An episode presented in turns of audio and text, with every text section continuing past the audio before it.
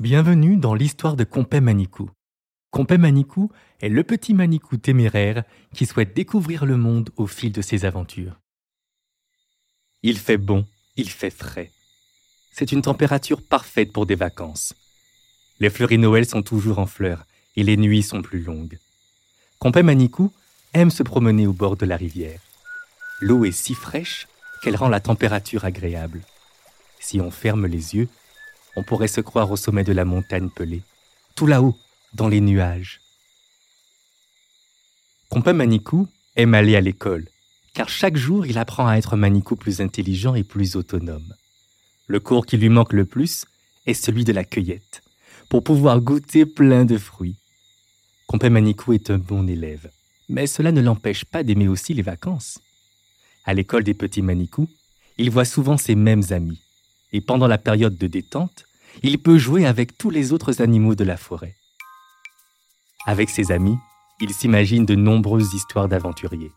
Pirates, chercheurs de trésors ou guerriers, tous les rôles leur vont. Pimoté, le petit pipiri, Goustine, la mangouste, et Méon, le zandoli. À eux quatre, ils sont les rois de la forêt. Mais cette semaine, une nouvelle camarade fait partie de la troupe. Il s'agit de Zécaille.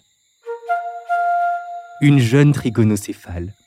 Elle est timide et bien plus réservée que les autres, mais n'a pas sa langue dans sa poche quand on l'embête. C'est un joli serpent à la peau beige avec une constellation de taches sur le dos de la couleur de la cannelle. Elle habite le reste de l'année à Terville, dans les hauteurs de Schellcher. Pour ces quelques jours, son père et sa mère ont choisi de rendre visite à leur vieille amie d'enfance, la maman de Compé Manikou. Cela fait plusieurs années qu'ils se connaissent. Les deux mamans étaient les meilleures amies du monde et ont fait les 400 coups ensemble. Elles aiment se raconter leurs histoires et rigoler pendant des heures. Elles sont tombées enceintes en même temps. Zécaille et Compé Manikou sont nés à la même lune. La famille des écailles n'est pas une famille de serpents comme les autres. Ils sont fruitariens, c'est-à-dire qu'ils ne mangent que des fruits. Quand ils rendent visite à la mère de Compé Manikou, cette dernière ne cuisine pas de chenilles, mais des compotes d'abricots ou des salades de fruits. Chenilles ou salades de fruits, tout lui plaît à Compé Manikou. Sous le quénitier qui pousse à côté de la rivière, nos cinq compères réfléchissent ensemble à quel jeu ils pourraient jouer. Hier, ils ont construit une cabane avec des feuilles de fruits à pain. Et avant-hier, c'était une bataille debout. Leur maman n'était pas très contente, mais ils se sont bien amusés. Pimoté, le petit pipiri, propose de jouer à Attrape-moi si tu peux. C'est un jeu où il faut courir pour éviter de se faire attraper par les autres joueurs. C'est un jeu très amusant, mais, mais on demande que l'on choisisse un autre jeu. Pimoté a des ailes, et lui, il est trop petit. Il sera désavantagé par rapport aux autres. Le groupe accepte de changer de jeu. S'ils sont réunis, c'est pour s'amuser tous ensemble. Goustine propose de jouer à saut sur roche. La règle est simple. Il faut sauter d'une roche à l'autre sans tomber dans la rivière. Compé Manikou aimerait bien jouer à saut sur roche, mais il ne sait pas encore nager. Ça pourrait être dangereux pour lui. Il préfère demander au groupe de changer de jeu. Le groupe accepte. Les jeux, ce n'est pas ce qu'il manque. Il y en a bien un qui plaira à tout le monde. Ils réfléchissent tous les cinq. Ah Méon a une idée. Il propose un, deux, trois soleils, un classique. Un des joueurs tourne le dos au groupe, dit un, deux, trois soleils, et une fois la formule prononcée, il se retourne et vérifie que plus personne ne bouge. Les autres joueurs ne doivent bouger que lorsque la formule 1, 2, 3 soleil est prononcée. Ce jeu semble plaire à tout le monde. Ils sont tous très enthousiastes, à l'exception peut-être de Zécaille. Elle acquiesce de la tête, mais ne dit rien. Le jeu commence. C'est Méon, le Zandoli, qui tourne le dos au groupe pour compter. C'est le plus petit du groupe, et sa voix ne porte pas beaucoup. Il doit donc parler fort pour que le groupe qui est derrière lui entende bien. Un, deux, trois, soleil. Pimoté, Goustine et Compé-Manicou ont bien avancé. Mais Écaille a à peine bougé. Méon se retourne pour inspecter. Personne ne doit bouger. Même pas un tremblement de paupières. C'est un sans faute pour cette première manche.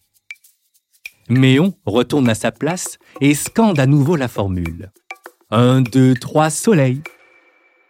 Pimoté et Goustine sont au coude à coude, à quelques centimètres de la ligne d'arrivée, suivis de très près par Compé Manicou. Zécaille, quant à elle, est au même niveau. Elle n'a pas bougé. Méon est très pointilleux. Aucun détail ne lui échappe. Il guette le moindre mouvement de plume. Pas un poil ne doit bouger. Les écailles doivent être immobiles. C'est une équipe de bons joueurs. Ils sont figés comme des statues. Le jeune Zandoli reprend sa place. Un, deux, trois, soleil. Victoire de Pimoté le Pipiri. Il est le premier à avoir franchi la ligne d'arrivée. Compé Manicou et Goustine sont arrivés ex aequo. Zécaille, quant à elle, n'a quasiment pas bougé de sa place initiale. Méon, face à elle, rigole et lui rappelle que l'objectif du jeu est d'avancer pour franchir la ligne d'arrivée. Sur un air moqueur, il lui demande alors si elle n'a pas compris ou si elle est sourde. Ces derniers mots touchent Zécaille. Elle baisse la tête et soupire. Compé Manicou comprend que quelque chose ne va pas. Il se rapproche de Zécaille et lui demande si tout va bien. Zécaille prend une grande respiration et explique aux autres qu'effectivement, elle est malentendante. C'est-à-dire qu'elle n'entend pas aussi bien que les autres. Elle est née comme ça. Pour comprendre ce que les autres disent, elle doit être bien en face d'eux pour lire sur leur museau.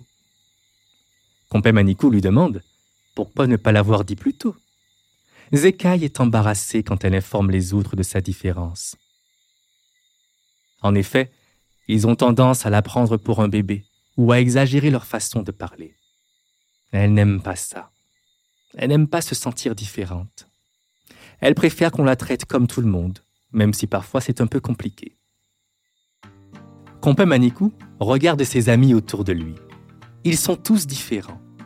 Verts et petits, ou avec un bec et des plumes, ou bien même marron et poilu, ou beige avec des écailles. C'est leur différence qui fait leur force. C'est au groupe de s'adapter pour faire en sorte que tout le monde avance ensemble. Méon ne pensait pas que ses paroles pouvaient être aussi blessantes. Il présente ses excuses à Zécaille. Au loin, on entend une voix. C'est la maman de Compé Manicou.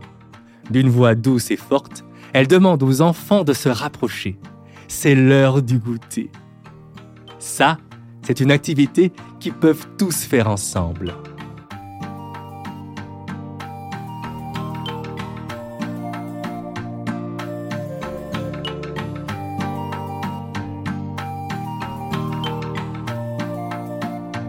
J'espère que cette histoire t'a plu et que tu as envie de découvrir les prochains épisodes. Les aventures de Compé Manicou, un podcast original Tande, écrit et interprété par Guillaume Ruffin, habillage sonore Emmanuel Icaré et Guillaume Ruffin. Chant Valériane Edmond-Mariette. Au paquet Tande. Saïdia, c'est Gérald, le fondateur de Tande. Tu aimes nos podcasts, tu ne peux plus t'en passer. Je sais, moi aussi. Nous avons mis en place l'abonnement participatif et j'y crois énormément. C'est toi qui décides du montant de ton abonnement. Cela peut être 50 centimes, 1 euro, 5 euros ou plus. Le montant est libre. Pour ce faire, c'est très simple. Il suffit de cliquer dans la description des épisodes sur le lien Libère API. À très vite. Merci de ton soutien et bonne écoute.